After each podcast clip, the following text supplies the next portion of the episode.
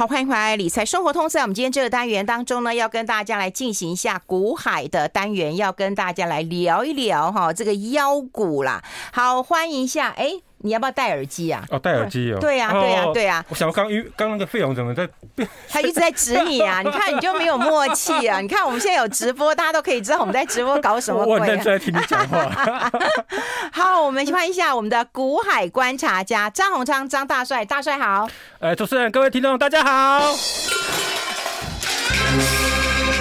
瓜皮哦，这是瓜皮。你知道为什么？为什么？你看一下。东厉害，都厉害。哎呀，哎，台股今天跌四百点，还不是厉害？有没有像海？我跟大家讲，你当看到我的脸的时候，上面写两个字，嗯，买点。下点就是买点。哎，你口罩要不要脱一下？多谢。对呀，我跟你讲，我想说，对呀，你如果脱口罩，要不要脱衣服一下？不，我觉得这样比较好。哎。跟大家来呃分享一下吧，对，是，嗯，分享哪一块？你的新书吗？哎哎呦，你真的有默契呀！你真的，我就摆在这里等人家看，你都没有讲一下，我都不好意思讲。我刚刚在等你那个，在在听听你在主持的时候，我就在翻你的一本书啊，啊，对啊，边翻边那个五体投地啊，嗯，五体投地说你怎么衣服又换了？你衣服好多件哦，我跟你去录那个赖的时候，每 每件每每一件他都要换一套衣服。然后赖那边有特特别一个更衣室，为了他这样子。哎呦，就女人嘛，对不对？一定要用服装取胜一下啦。我看到里面一段，我我觉得还不错。嗯、我刚看了翻了一段哈，刚好翻到一段基辛格，Intel 那个基辛格。哎，你写了他的故事，对，哎，你写他故事啊。嗯，你说现在大家很讨厌他嘛，因为他是呛我们我们的护国神山台积电嘛。对啊，他他可是他在里面写他自己的故事，他说他。毕业时候去应征那 Intel 嘛，嗯，好啊，他就已经立誓说他想要当执行长，嗯，对不对？嗯，他当执行长，结果他当三在工作三十年之后被踢出去，在外面流浪了十几年嘛，嗯，才要回来被找回来当执行长，完成他的梦啊，对。但是他是是去外面绕了一圈呢，嗯，哦，啊，他讲自己的故事之后，拉近他跟啊敌人之间的距离，就是我们很敌视他，但是他讲了他自己的生涯的规划，让我们对他哎感觉没那么的敌意了。我说这是一个讲话的技巧嘛。嗯，当你觉得对方在讨厌你的时候，你讲一些你自己人生的体验的时候，嗯，可以让大家松懈那个心房，好，而去呃体会到你的人生故事啊。对呀，这个不错，就说就说哎。就说你怎么去讲话，让别人去接受你，甚至敌人去接受你。嗯，哎、欸，这段写的不错。哦，被称赞，我觉得好开心啊。啊对啊，对，我觉得以前我大概都是出投资理财相关的书，是。然后我大概这是第我第十五本，然后我觉得是我呃也算是第一本，嗯。跟投资理财没有太大关联，但其实里面有跟投资理财有关的。对，我看你写三个重点嘛，第一个讲错话，哎，不敢说嘛，嗯，好，对不对？好，还有一个哎，不会记啊。你好真啊！我刚刚速 刚刚速读这样子哈。其实哦，我跟你讲，嗯，我要透露一个我个人的小秘密哦。啊，我第一次来中广的时候哈，嗯，你们那时候跟我约嘛哈，嗯，啊，就说嗯，我们合作一下，两边合作一下，我来这边代表我们的杂志来讲一下我们的封面故事。对对对，你看这样，那个在那个时候金融海啸都没有发生啊。你看哇，勾扎一剪哎，就勾扎，哎，这归你啊。当天早上呢，我都到公司之后，我就立刻跟总编辑讲说，总编辑，我不想要去啊。下一份的节目我不想去了。我那时候是这样跟他总编辑讲的。后来他总编辑的脸，他没有生气，他立刻变成一个慈祥的长者。嗯他跟我讲说：“哎呀，洪昌啊，你应该多去试试看啊。夏韵芬人不错，节目也收听也很好。”然后又当天就去了。哦，当天后来我还是去了哈。然后到现在为止都没办法下台，都没办法离开。说实在，我讲我我讲真的，你讲到这一段，我真的讲到我所有的来宾，我所有的来宾是现在很受欢迎的。是，其实当时邀请他们来的时候，都说。不要，可不可以不要？还有人告诉我死都不要。哎呦！然后我跟你讲，他们现在上片了各大的电视，看了很多的媒体，可是大家都不记得他们有上电视。大家都知道他们从理财生活通出来的，对不对？对不对？对不对？你看张大帅是从理财生活通出来的，朱月忠朱老师是从啊这个理财生活通出来的。是是。朱老师也是说死都不要。哦。对。下次下次我们可以抱在一起。对，然后那时候我找敏丽来上的时候，他说我们家牺牲一个就好了，不用夫妻两个人都牺牲，他也都不要，就两个都来牺牲了。哎，你看以前，你看我们请来宾多难请啊。对对对。但现在大家都很喜欢来了。哎呀，那我就要挑一下了。啊，对。所以我们衣服要穿正式一点。对对对。不然你会不要我们。哎，而且你知道，我们听众朋友，你看多厉害，就还能够翻出冯志源的照片，然后就觉得说：“大帅，你要那个超越他。”你看大家多爱你啊。这个志源是。既然穿衣服的品味很高了，我很难超越。我们上次不是有次聊到他跑特地还跑去英国买了一个衬衫回来啊？对对对，对对对，这起太厉害啊！嗯，太厉害了，对啊。好，这个书已经在预购了，那请大家可以上博客来，可以帮我做一下。我也会，我也会去啊，我会去预购啊。哦，感恩感恩感恩，订购单贴过来哈。贴在理财生活通。现 在很多人都跟我说，我有买，我有买。我说，我就我就跟他们讲一句话，我说那个订购单贴上来，要表示诚意。好，我们今天要跟大家来聊的是什么？你知道吗？是台股吗？还是？大家台股要聊一下。哎，你今天要负一点责任呐。是啊。我觉得我们听众朋友留言，我快笑死了。真的。他说如果有诈骗 赖要加的话，那个鲍尔跟张大帅他一定要加。你有没有看到这个留言？他是他是要我告诉他说卖点来了。对对对，时间来了。嗯，对，呃，今天降跌，对啊，你的看法呢？我刚刚讲说买点，是啊，是啊，没啦，我觉得这礼拜都会震荡啊，哈，这礼拜都会震荡。我还记得哈，我前两次好像六月份那一次，我提到说，大家不要看那么短线啊，好，那。那个我我的看法是在时间拉长一点，到明年的总统美国总统大选这一段时间呢，你去做一个呃长线布局的一个机会，才有逢低逢。我们先休息一下，进一下广告。I like 好，我们跟大帅来聊一聊台股，你怎么看？你说现在要做中长期的布局，可是大家已经从今年等到现在了，还在布局，还在中长线。我六月那时候大跌，那时候不是六月很惨嘛？台股不是跌十几趴吗？嗯、我记得那时候就讲说，大家呃，其实可以长线来看，就是说啊，我们展望二零二三年的看法嘛，哈、嗯嗯。那我先讲一下为什么这一次鲍尔哈讲一习惯，因为他大部分的话其实之前都讲过，或是说其他联储会成员都讲过。那大家为什么吓到道琼跌了一千多点哈？主要是他提到。一九八零年代那个福尔克，嗯，好那一段故事，嗯，好福尔克大家记得啊？如果大家陌生的话，有人比较不，毕竟他有出书，对，好他出了一个呃主席先生，那个我有看过，他讲他历史哈，包括为什么美元会跟黄金脱钩，在在他任内，他在财政部的时候有做，然后在央行的时候，他曾经为了打击通膨，利率一口气升到二十趴，嗯，好啊，那时候那时候就整整个。整个全球的那个美国景气就开始 slow down 哈下来哈，所以因为鲍尔提到这一段故事，大家记忆非常犹新，因为那时候停滞性通膨，然后利率升得很快，而且压不下来。就算那时候卡特总统，那时候总统要求他说不要不要升那么快，说他还是照升。所以大家提到这段，哎吓死了，就以为说他是鲍尔要做这个动作，所以赶快股市大跌哈。但是我觉得说，其实鲍尔只是要改变大家预期，因为什么？前阵子大家记得吗？就是那个很多人的预期说明年会开始降息，嗯，好，可是。联总会担心说，如果大家有这样的预期的话，那可能通膨就下不来了。嗯，所以呢，其实哦，大家要有耐心去让联总会放心。嗯，就他就觉得那个通膨，他觉得哎，他已经控制住了，他的讲话就不会那么鹰派了。嗯，所以这一段时间一定会震荡。然后搭配什么呢？大家还记得吗？就前阵子不是有很多电子公司不是呃法说会吗？根据他们的一些。说法我把它综合起来哈，大概库存的调整大概是两季嘛。哇哦，你第四季到明年上半年嘛。嗯。你想想看，它联准会在控制通膨这一段时间，好，大概也是到呃今年的升息幅度会比去明年还大嘛。明年大概升息幅度不会那么大，所以呢，大概慢慢控制通膨。然后我们看到最近通膨的数据也稍微下来了。嗯。那另外库存的调整刚好也是到年底到明年第一季。嗯。所以我就说这半年的时间，未来半年的时间，就这一段时间呢，股市一定底部一定是不断的出现利空去打出。对对对，那这大家就是这段时间呢，慢慢的就是有回档的时候，有低点的时候，如果你有做长线布局啊，好股票一定要好股票。嗯，如果库存很高的公司，当然我们不急着进去。嗯，然后好股票的时候就慢慢的布局。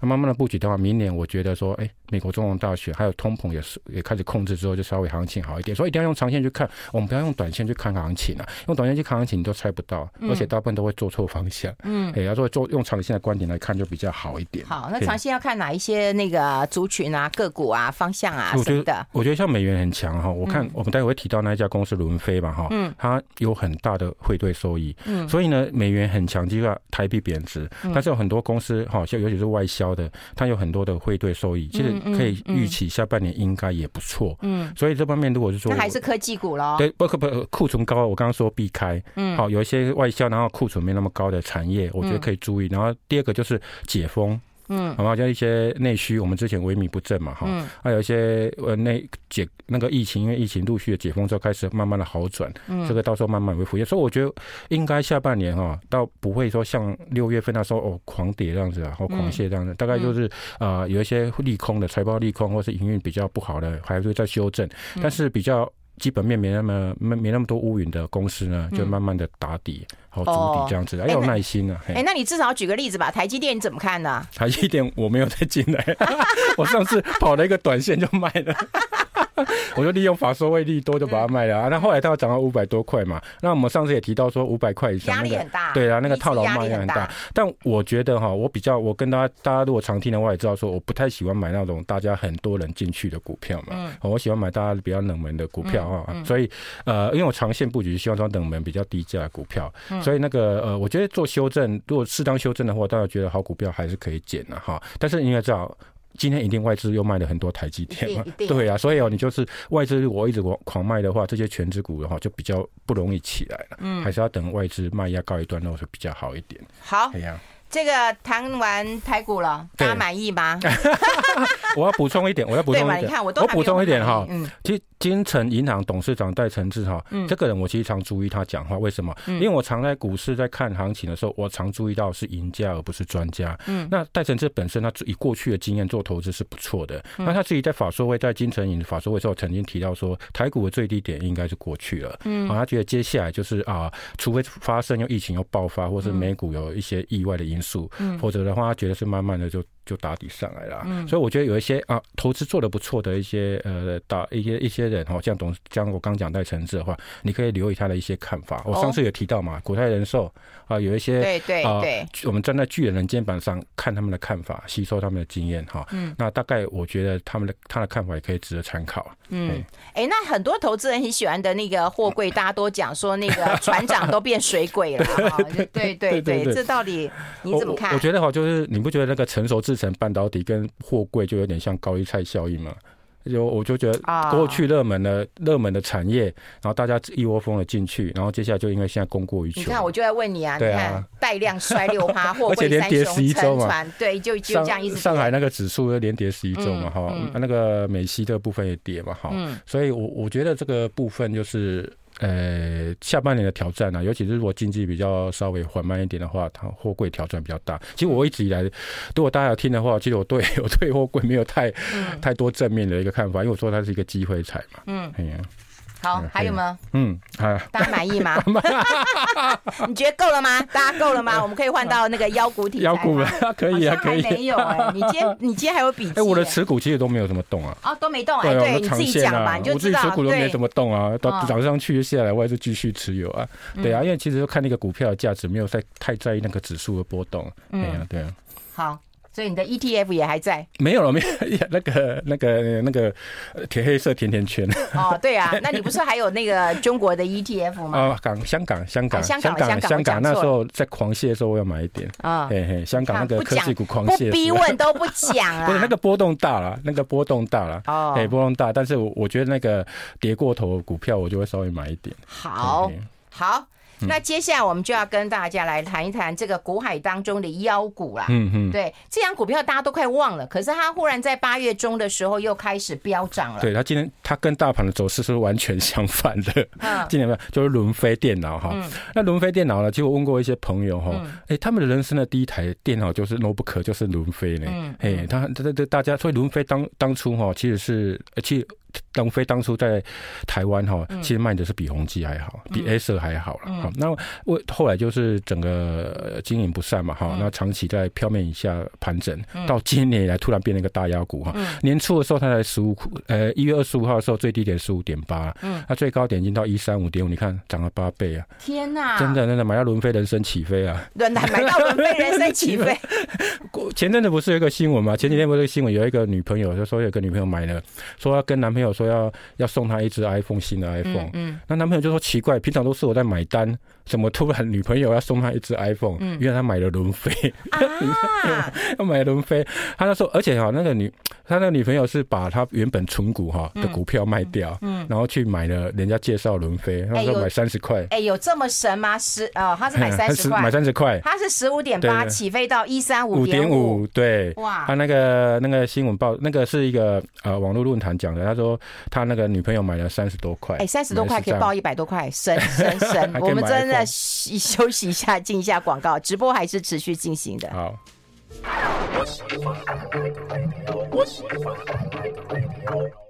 好，这里是来 Radio 重要流行网，欢迎再回到理财生活通第二个小时的节目现场。我们现场的特别来宾呢，就是张大帅了哈。那我们持续要跟大家来聊聊这个腰股的一个故事啊。是，你刚刚跟我说要讲一个什么样的数字啊？那我讲。那个伦飞了哈，伦飞，我在讲他的故事了哈。其实伦飞哦是人生很多很多人人很多人哈，第一台电脑 notebook 就是买伦飞了哈。那现在呢，伦飞今年大涨嘛哈，很多人就觉得说，哎，它是什么？呃，政治一个政治概念股嘛，因为大家把它跟什么朱立伦扯在一起嘛哈。哦、那因为董事长是高玉仁嘛，哦、高玉仁跟朱立伦什么关系？这是，一个岳父，岳父，还有一个女婿嘛哈。对对对。那其实一开始伦飞，还有人都说伦飞就是朱立伦起飞嘛。啊，买到伦飞，人生起飞。说为什么说他是朱立伦概念股？其实哈，很多人都误会了哈。嗯。伦飞一开始他不是姓高。嗯，好，他是是是姓蒋，是蒋一个叫蒋千尺的人创业的，嗯，所以是刚好他创造富贵，就说，哎、欸，现在伦飞就是 啊，因为朱立伦关系或是高玉伦关系，不是，其实伦飞一开始并不属于高家的，高家一开始也没一股都没有，啊，他一开始创业呢是在。一九八四年创业的时候，是在是一个两个台大电机研究所同学出来创业。那时候台湾的各个电子产业正在蓬勃发展嘛，哈。然后他们有一个叫蒋清池的，哦，现在嘿，他已经离开我们台湾的媒体圈很久了，所以大家很少看到他的相关资料。那时候蒋清池跟他的同学陈义成呢，两个人就。共共同筹资了两百万，嗯，来成立伦飞，嗯，好，他们之前是在所谓的呃，像那个蒋经的当初是在飞利浦的建元厂，建元厂大家知道嘛，后来国巨买下他嘛，哈，他当时在那边，后来自己出来创业。那创业的时候，他们一开始不是做 notebook，他们是做图形界面卡那一些，还有做主机板。你看小公司一开始就先做做这样子嘛，哈，然后一开始做做，哎，做的生意还不错。好，然后慢慢就发大，慢慢发展起来。然后他们设点还不还蛮特别的哦，他设在高雄的大发工业区。嗯，哎，不是跟大家一样是在竹科，哎，他在大发工业区。嘿，他很就很特别。他说那时候就觉得说，他的衡量是说，高雄的劳工劳工比较充裕。嗯，然后另外一个高雄港。嗯，好，如果要做外销的话也比较方便，所以他就设在所谓高雄大发工业区。嗯，好，那另外呢，他们要设计一个 logo。他们 logo 设计一个 logo 哈，他们就取一个名字叫 Twin Hand，Twin 就是讲现在我们其实有看得到，大家有在看直播的时候，哎，看左边有一个 Twin Hand 哈，Twin 就是双胞胎嘛，因为两个人创业嘛，Hand 就两个头，你会看到左边那个图有没有？两个人头，嗯，两个人头是什么意思呢？其实他就意思就是说脑力激荡，他跟他同学两个人脑力激荡，嗯，然后呢，他技术本位。所以你就知道伦飞一开始它是奠定在所谓的基础上面。你连 logo 都要查这么清楚啊？因为我觉得这个都当初都有设计，连名字一定都有学问的。我每次以前哦去问公司哈拜访公司的时候，人家常问一些什么财报数据，我常问说你当初创业的时候他的目标是什么？哦然后他为什么要取这个名字？我都会问多问这个问题。为什么？因为我知道老板的嘿他的初心在不在？我就常常就问这个问题，所以我一定要特别注意这个。右边那个呢，就是所谓的新的 logo，就现在他们高家所主持，他们就改成两颗球哦哦两颗球这样子。然后也是一样是 Twin Hand 哈，然后就是说他们现在，所以你会发现他们早期创业，蒋清池他们创业的时候，伦飞他们是讲求技术本位，那技术本位他们发展也非常的成功哈，他们真非常成功。他们到后来呢，切入 Notebook 的时候还一度超越宏基，嗯，你就知道他们当初的技术要求是非常高的哈，嗯，然后呢。在一九八八年的时候，他们成长就遇到一个瓶颈。嗯，他们觉得说，哎、欸，我一直做一些界面卡，或者做做一些什么主机板的话，营收哈成长有限。后来他们决定开始切入所谓的电脑。也就是所谓的 PC 跟 Notebook，哦，这样子单价高嘛，营收也可以走更高嘛，哈。那时候还接到王安电脑，哎，王安电脑大概是大概，我知道啊，我这个年纪人都知道。对对对对，我们这个年纪人都知道。王安电脑当初在美国是跟 IBM 齐齐名的，只是因为一个走开放系统，一个走封闭系统，走封闭系统的王安就垮了。嗯，哦，IBM，那那时候一开始就接到王安电脑，就知道那时候他们的运气还不错，好，一开始做。切入那个 PC 的时候，就接到网上电脑的订单。嗯，看到他们成长，他们那时候成长呢，大概呃非常快速，然后也需要很多的资金来扩厂，所以那时候资本是从两千五百万就增加到一亿，你就知道一口气筹增资了四倍哈。啊，EPS 大概都大概四五块，嗯，一获利还不错哈。嗯。那不错，所以在一九八九年的时候，他伦飞呢就把自己的名字呢改成伦飞电脑。啊，多了电脑两个字，因为他说多电多电脑哈。重点来了，在一九八九年他改名字的当下，因为我刚刚提到说他需要很多资金来扩厂，对啊，生产 notebook 生产 PC，所以他引进了两个股东，嗯，一个叫交通银行，现在已经并入所谓的。现在已经变成兆丰金控，嗯，好，另外一个叫做裕台投裕台公司，哦，裕台好像也是党营党营事业，那时候跟齐鲁，哈，齐鲁这两家是一个刚刚拨迁来台的时候，两个很重要的党营事业，好，这个裕台呢，裕台呢还跟中广有点关系啊，大家也知道吗？中广现在大家听中广是听广播，对不对？天哪！我们大家看到 看到直播有没有？中广早期是卖收音机的，大家可以看到直播，那个是中广牌收音机。这哇，这收音机好古董的感觉。对对对，现在还有古董商还买买得到。我那时候还查上网去查了一下，好虾皮，还有人卖九九九九一台。哈啊，能不能听？九九九九啊！对对对对，古董机啊，九千块一万块啊！对，早期哦，中广不是不只是听收音机，不听做做节目而已啊，他还卖收音机。嗯，然后我还去特别去查一下数据，一个月在卖三百台。好，我在查了一个数据啊，民国五十六呃一九五六年的时候是民国四十五年的时候，那那一年卖了三千五百四十三台，那时候就负责。所以那时候中广那时候为什么会卖收音机呢？是那时候需要一些零件，因为那时候还算高，有点高科技。你要你想不到说现在收音机我们手机里面都有，那时候收音机是一点有点高科技，有一些零件是要进口。那时候就透过这一家党营实业裕台来进口。你知道吗？好惊讶！我觉得如果有那个 非常资深的同事 看到这张照片，应该会觉得非常非常感动。那时候中广还成立一个部门，专门来卖收音机跟修理收音机，还有修理收音机啊！对对，所以你早你在早生个三十年，你就可能要卖收音机。啊，我就适合来卖收音机。对对对，你就我来开团。你不是放你不放一本书，你就放一台收音机。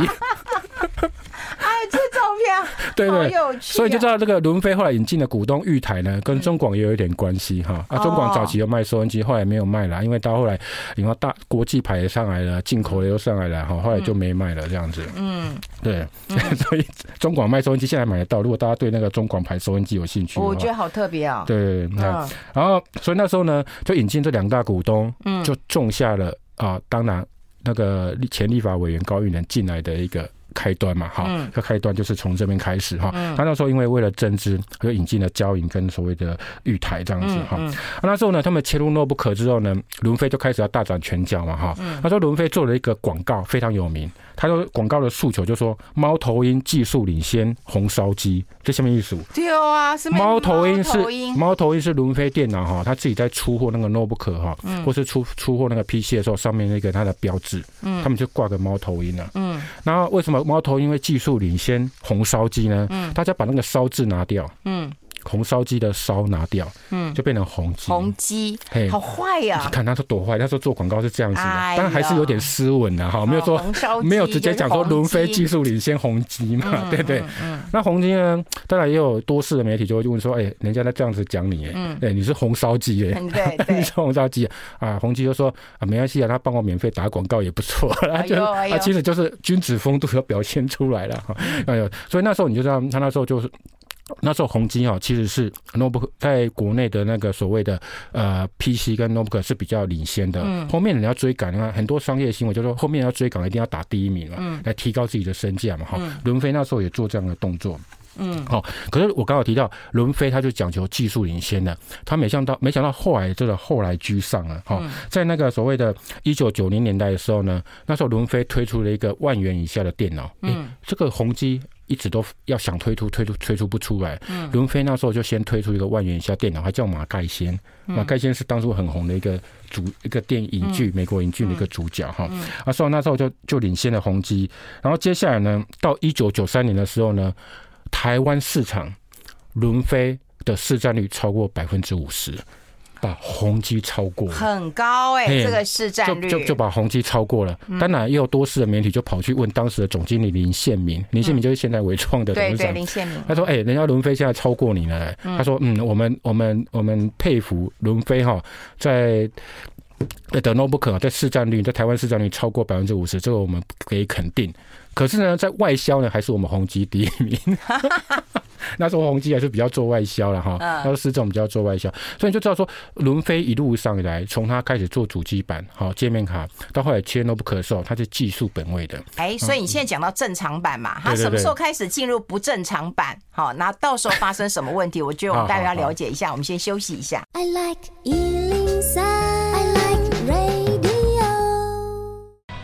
好，我们跟大帅聊到了这个伦飞啊，他在啊开始起步，那么一直到跟大众啊跟啊宏基来竞争嘛，哈、嗯，特别是跟宏基竞争这一段，对。对，那这段当然非常好啊，是，可是到最后为什么会出现一些问题啊？啊，为什么会搞搞改朝换代啊？哈，有两个原因哈。第一个，在九二年的时候呢，那个伦飞不小心被客户一个大客户倒了六百万美金，嗯，好卖六百万美金，那时候呢，业界都一直在盛传伦飞要倒了，伦飞要倒了，嗯。伦飞要被抽银根了，嗯，所以呢，那时候呢，那时候呢，很多都谣传说快倒了哈，有些股东开始卖股票，或者说甚至银行来关切了哈。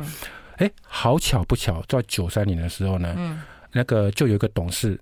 有一个人就进来当董事，嗯叫高玉仁。哦，那这两件事有没有关系？我们不知道，就刚好时间非常的接近。嗯，所以那时候高玉仁那时候进来的时候呢，他曾经接受媒体的报道说，他进来呢就是来帮整个伦飞稳定对外关系。嗯，好，他讲对外关系啦。哈，所以我猜那时候就九三年高玉仁他进来当董事的时候，而且他是一个阳比较阳春董事，因为持股没有很多，那时候还没有很多，所以那时候刚好九二年倒账，九三年高玉仁就因为党定事业进呃关心要让他当选董。是，所以九三年高育仁就进来了。嗯，这时候呢，都还没有，都还是这样子相安无事。就高育仁当董事，然后呃，宇龙飞的银行额度有调有增加，嗯，哦啊，甚至订单哦，因为这样的对外关系，他的订单也有增加，哦，国外的订单有一些增加。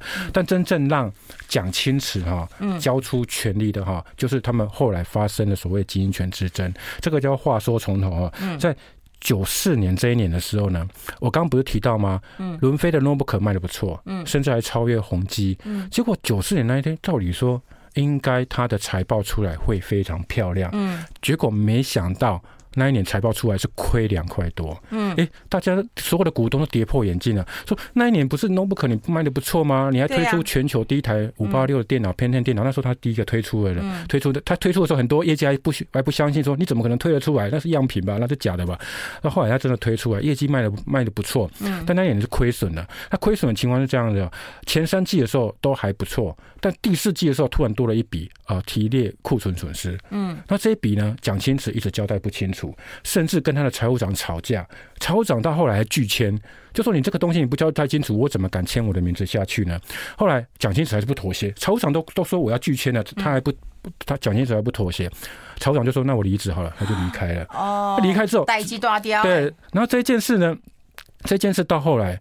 到后来，那个媒体的报道，包括很多人去查，包括我现在去证交证交所的公开资讯观察，想办法去挖哈，就独独缺了这一年的财报，所以我也不晓得他亏了这么多钱，到底怎么亏的。然后那一年的营业收入呢？那年营业收入是四十八亿，营业成本四十七点七五亿，也就是说，那毛利率呢，毛利率不到一趴。嗯，就是为什么成本突然变那么高？那那一年就大亏损，所以就变成一个呃罗生门了。那就蒋清池一个人知道。哎、欸，没有财报，上市公司没有财报。他那还没上市，但是往前推的话，往前推的话找不到公开公开说明书也没有找到。哦，他过几年就会上市。啊，那时候只是所有的股东都不都不知道财报，连财务长都不知道原因，所以财务长到后来就挂冠求去了哈。所以那时候问题这有问题。对，所以那时候就大家就觉得很奇怪啊。后来那个所谓我刚提到的交银跟裕泰嘛，然后交银。的代表就说：“哎，这个太奇怪了，我们应该找一个第三者来稽核一下财务，到底发生什么事？明明景气那么好，我们电动不可卖那么好，为什么当年度会亏损？”后来那个玉台的代表就说：“不行啊，现在董事长跟总经理是同一个人啊，嗯，我们怎么可能没办法稽核啊？因为董事长跟董事长都都是蒋清楚嘛，嗯，后来就协调了。”就跟那个蒋介石讲说，你要放弃一个职位，嗯，你要放弃，要么就放弃董事长，要么就放弃总经理，嗯，后来他就选择放弃董事长，嗯，那这这是他为什么他会放弃董事长？因为他的技术本位，他觉得总经理才可以带头做研发，对，所以这是他本本意是良善的哈，嗯，但是董事长就让给谁？高育仁。哦，哎，就所谓，因为他跟党营的党党营事业嘛，就刚讲玉台交交易的关系比较好嘛，嗯、所以那时候九五年的时候呢，我们刚刚九讲九九四年财报嘛，经过协调之后呢，九五年就由高玉仁出任董事长。嗯，啊，所以就开始说，哎、欸，高家开始当董事长了。嗯，然后蒋清慈就放弃董事长，当总经理。那时候有人劝他说，你千万不要放弃董事长，你应该要放弃总经理。但是那时候蒋清就说，你一一一旦放弃的话，你就要不回来了。嗯，但没想到一放，他他就就觉还是觉得说，董事长哦，他不不在行，嗯，啊不在行，他就还是当总经理哈。嗯，那后来就变了，所以高当董事长，蒋当总经理，嗯，两个人当然。做了一年之后就开始格格不入了，不合啦。哎呀，不合啦。那时候高玉仁因为当立委嘛，很身兼的。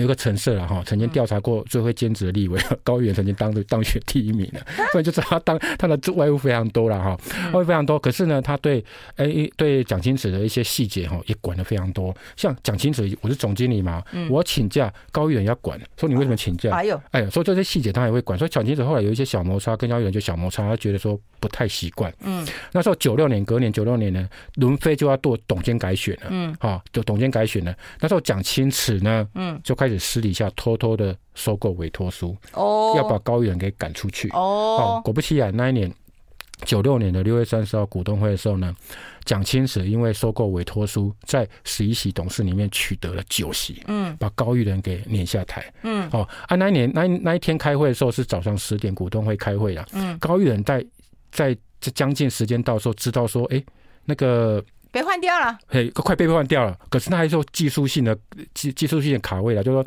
那一天是十点开会，他就特特地九点九点的时候去告诉大家说，因为他那时候还是董事长嘛，还没有改选嘛。他那时候说我我是那个主席，我规定九点半董股东才能报到，嗯，十点开会九点半才能报道，不能九点报道，嗯，要九点半，他要让他留会，让他报道不足。哦好，后来果不其然，就是报道的人数啊，只到四十九趴多了。嗯，他后来就上台说，宣布股东会人数不足，留会。嗯，哦，那留会之后他就走了。但是呢，现场的律师就出来讲话说：“哎、欸，啊，你高一人本身就有股票，你上来加起来不就五十趴了吗？所以这个当选是有效的。所以蒋清楚呢，就还是十一十一席取得了九席。哎呀，你这玩不过懂政治的人、啊。对对对，后面就会知道就被翻盘。我们待会来谈呐、啊，养套杀是怎么形成的，这很重要、哦。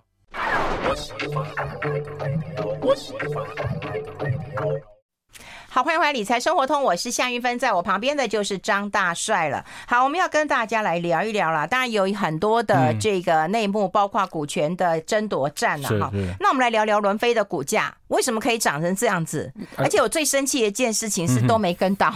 这个这个不要留到后面去，后面讲后面讲外面讲那个 讲讲那个讲蒋清慈离美离离开美国的时候，他离开美国怎样？对对，刚刚那个不是他取得经营权嘛？嗯、那个高高家取得经营权嘛？哈、嗯，我把那个伦飞为什么大涨八倍留在后面，让大家快一点啊！好了，不然待会来不及讲。你看费荣快急死，我也急死啊！那太那那道那时候那时候那个高玉仁下台嘛？哈，嗯，但是有一个人出来讲话了，嗯，我们的太公，太公出来讲话。后来他们经过协调之后呢，出来协调之后，在九月三十号股东会嘛，在七月三号晚上十点的时候呢，后来他们就达成一个协议，就说。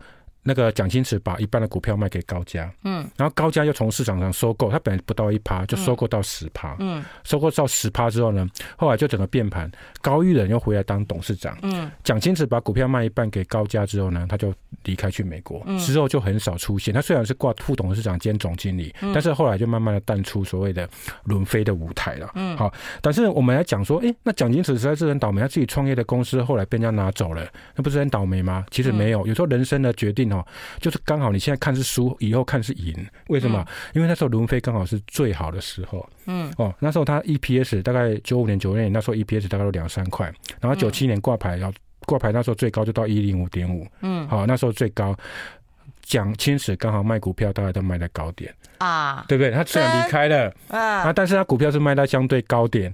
然后后来高家虽然接下了所谓的伦飞的经营权，但是呢，伦飞到后来呢，因为 Notebook 后来杀价竞争嘛，台湾本来一一百多家做 Notebook，后来杀价竞争竞争到不到十家了啊，都很竞争，所以后来伦飞也陷入亏损。嗯，然后在两千年之后呢，最高到。后来的二十年呢，最高曾经到十四块半，嗯，大部分都是在十元以下游走。所以说，蒋经池呢，当初虽然是斗输了经营权，但是长期来看，他到底是输还是赢呢？很难说。嗯，因为他刚好是股价卖到相对高点离开，而且拿钱走人呢。而且 Notebook 后来变成夕阳产业了嘛，嗯，茅山道士嘛，包括人保广搞不好是对的，对，搞不好是对的了哈。所以那个我们今，所以现在为什么伦飞变成高价啊？为什么跟朱立武有关哈？就是因为。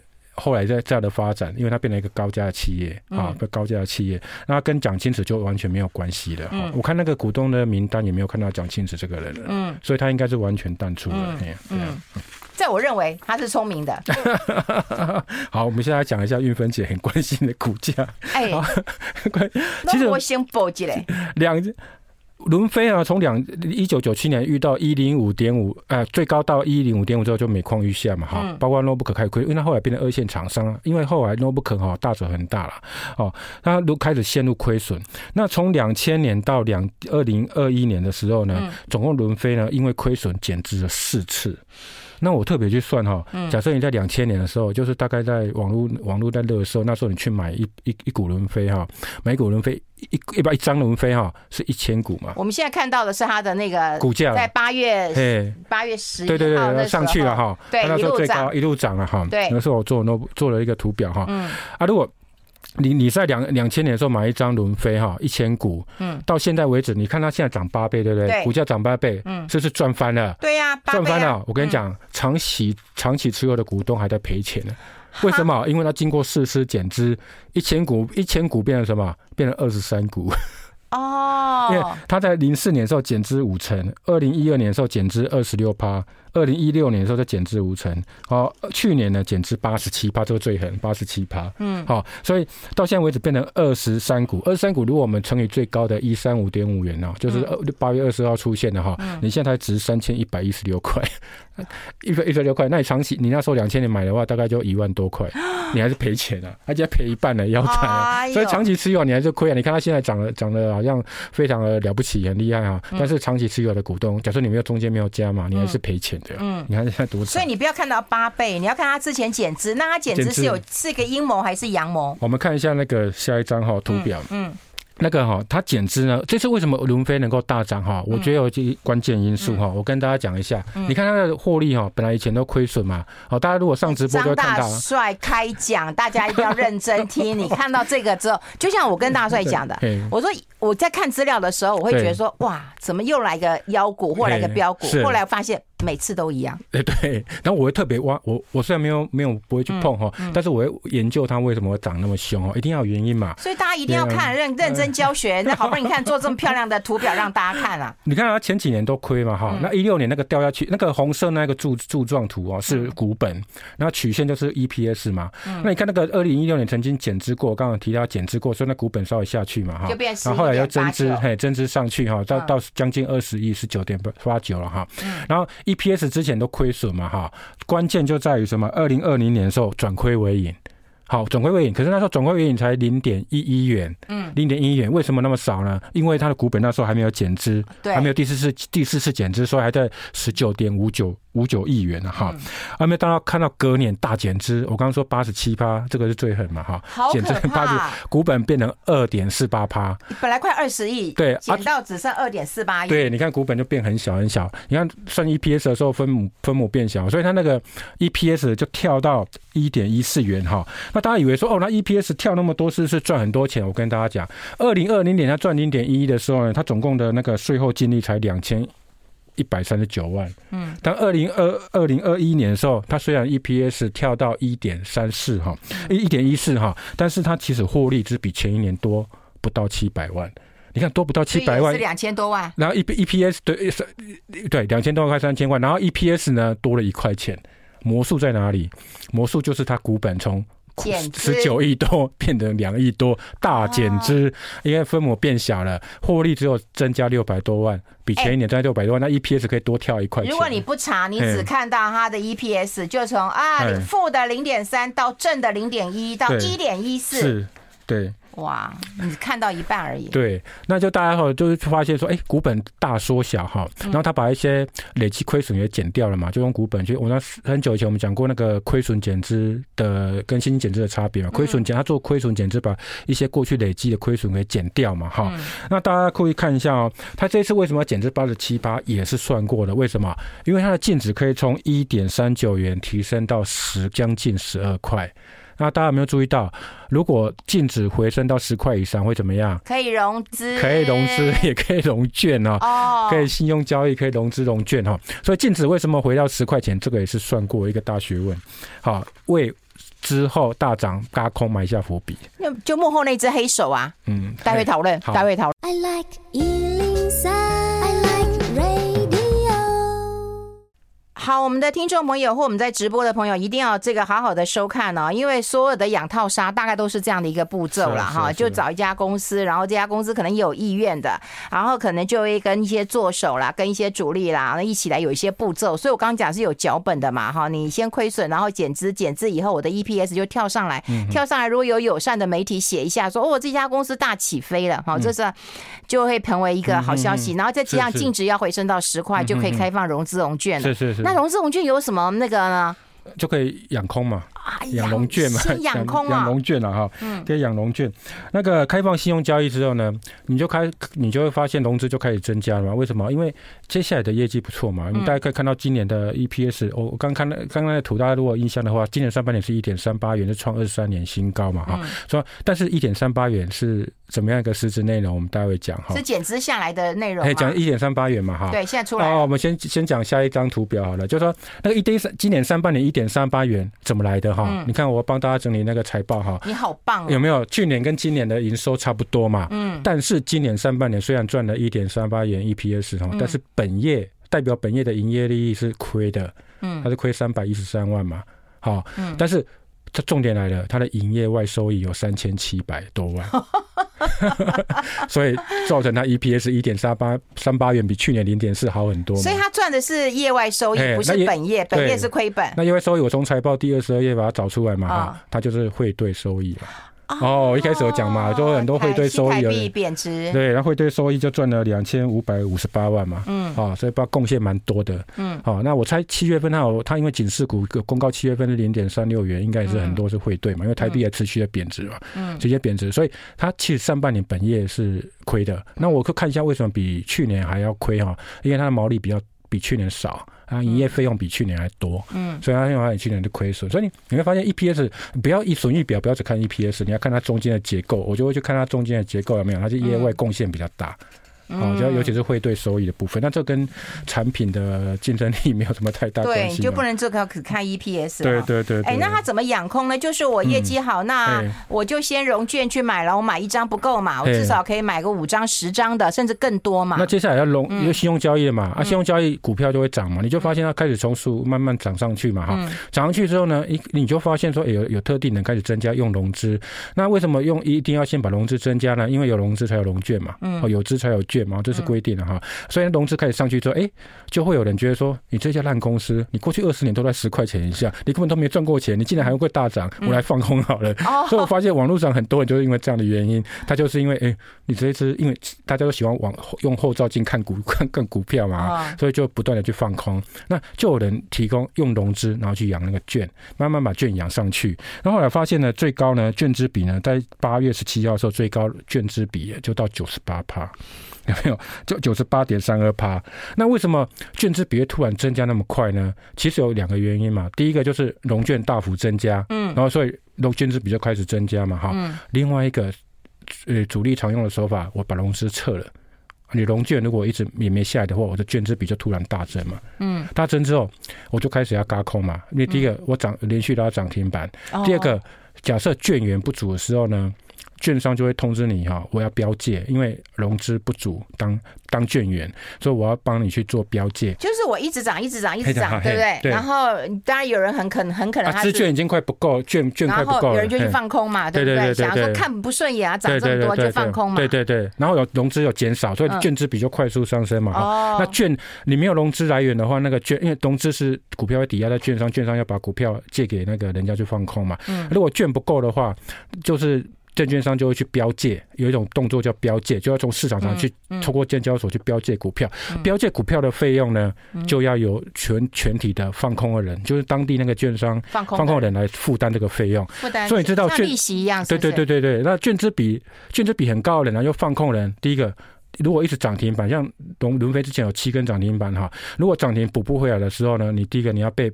每天券商帮你去标借，然后你要付什么标借费？嗯，那标借费本来政府规定上一一日上限是七趴，就龙我刚刚讲的八月十七号那一天的那个轮飞呢，最高到六点九九趴，你就知道券很难借到，哦、所以你要负担这个费用，你要负担那个标借费，然后另外你要补一直嘎被人家嘎空补不回来，压力很大。那后来又使出一个杀手锏，九月六号要除息。那九月六号宣布要出席一块钱嘛，嗯，好，这个也都安排好了，就是大概已经我我觉得是安排好了哈，因为那个就被迫你融，因为除股东会前跟融资呃跟除权日前融券要强制回补嘛，嗯，所以我就逼你回补。逼你回补之后，带动股价，有些主力就可以顺势下车嘛。所以整套都是一一套很有很有呃是分分想好的一个步骤嘛。嗯，哦，所以你会发现到，哎，除息大概就是最后一波，大概九月六号除息之后，融券开始回补，所以你会发现券值比开始下，因为有些人开始认输了，我被迫。我放空的部分，我认输去回补股票，回股票就变成买盘嘛。嗯，那有些已经在上上车上的人就可以顺势下车嘛。嗯，哦，有没有？就最后一个九月六号把高九月六号快到了嘛。哎、欸，所以养套杀的过程当中，先从财务报表当中先做一下手脚。没有做手脚，就刚好他做到不错了。嗯，财报不错了。你减资的目的到底是什么嘛？现在的现在的那个市场的主力在做股票，知道都会找一些至少有基本面的嘛。你要基本面的，不然你硬拉，你没有人跟嘛。嗯，好，他知道基本面不错，然后财务。体只有做调整，嗯，好，真的有有所本呐，哈，有所本。接下来就技术面问题嘛，就是筹码面问题嘛，嗯，然后现在养空，养空，接下来嘎空嘛，嗯，然后先把把那个逼迫空头回补嘛，再推波一波一波股价上涨嘛，嗯，好，那就演出一个大，然后加上减资之后股本变小嘛，所以股价就很很很轻盈，就可以直接涨了八倍嘛。哎，我真的很好奇，它涨了八倍，那个交易所都没有注意到吗？没有警示股票吗？有有警示啊，没有停止股在交易吗？我刚讲了嘛，警示之后，现在警警示股就像变名牌，变名牌嘛。那七月公告零点三六，哇，可能一个月就零点三六嘛。那去去年大家记得吗？那个货柜货柜不是变警示股的时候，就一直公告每个月获利吗？嗯，哎呀，每个月获利之后，那个那个整个。股价反而更飙，而不是减，不是因为减黑啊。所以标股是怎么形成的呢？就是投资人养坏的 啊，就就 对啊，就会有这种状况了。哎，我们要先进一下广告了。我知道你今天资料很多了，我们先进一下广告，待会继续再聊。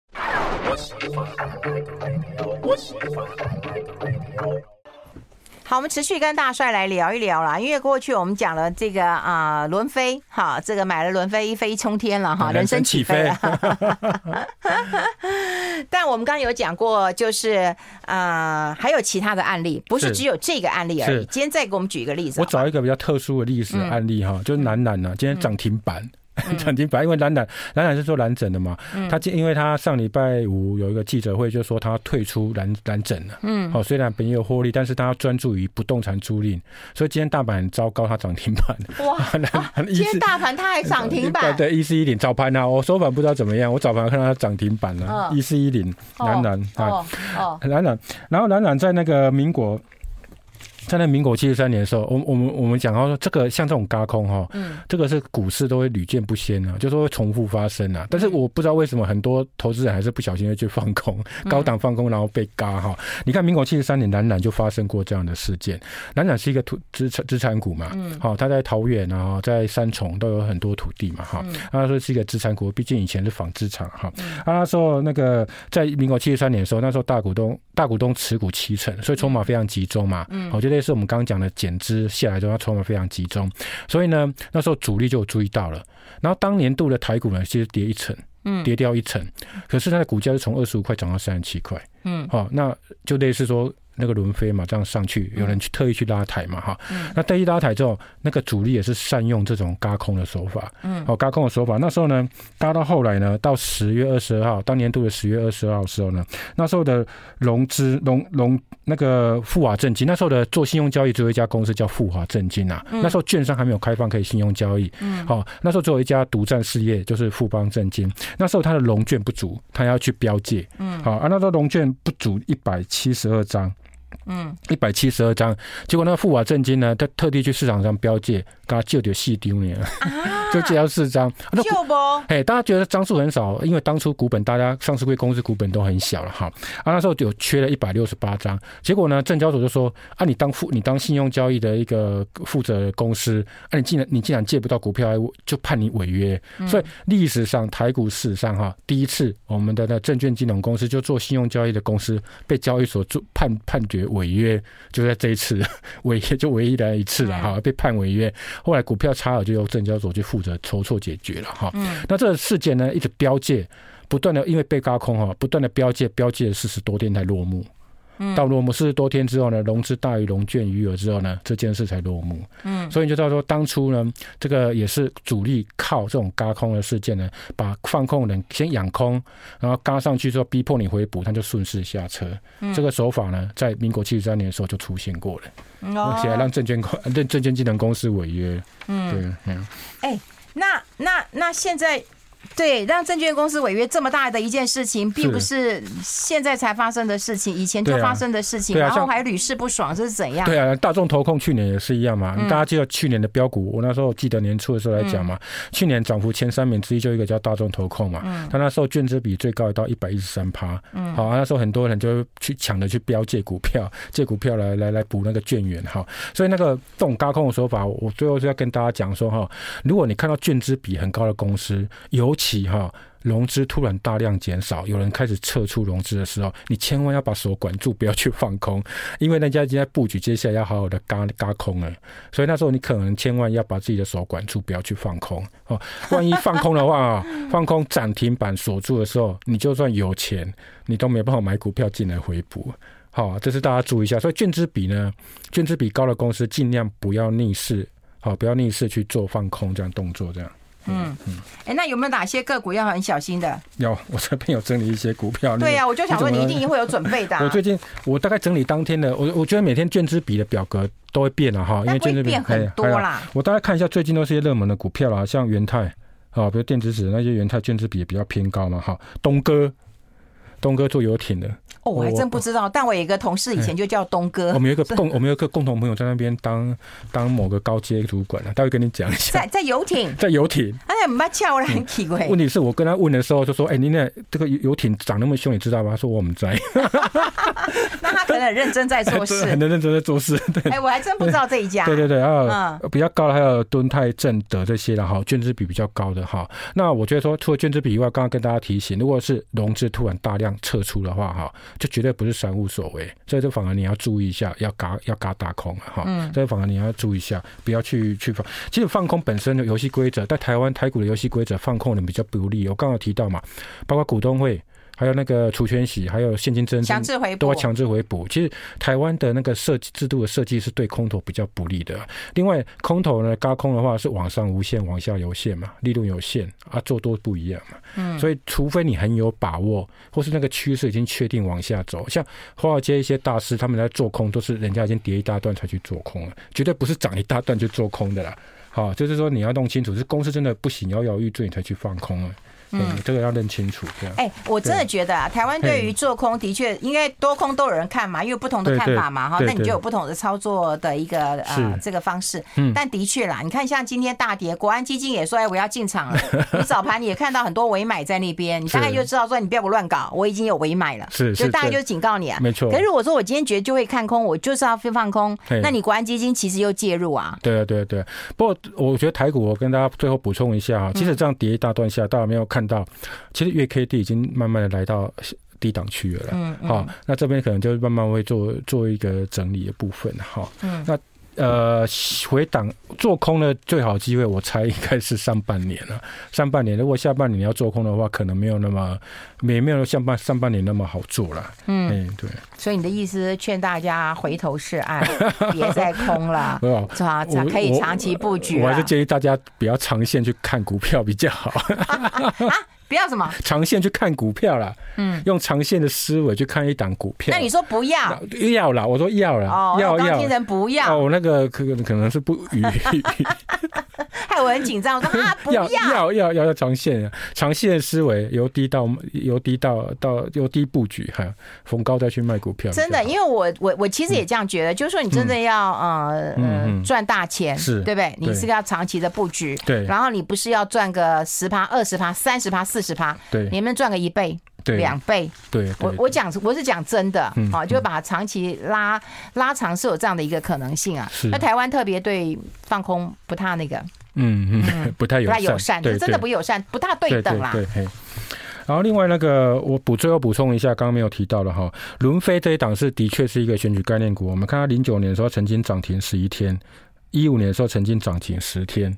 那今年也很多涨停，都是跟刚好跟政治政治有关，嗯，好，政治有关，所以哈，呃，零九年是因为朱立伦当副阁魁嘛，一五年是因为总统候候选，哦，所以呢，呃，我觉得股票的时候，如果有一些其他色彩的时候，大家还是尽量啊、呃，我就建议避而远之啊，嗯，好，不要不要太 close 或太太，还是找那种基本面比较好的。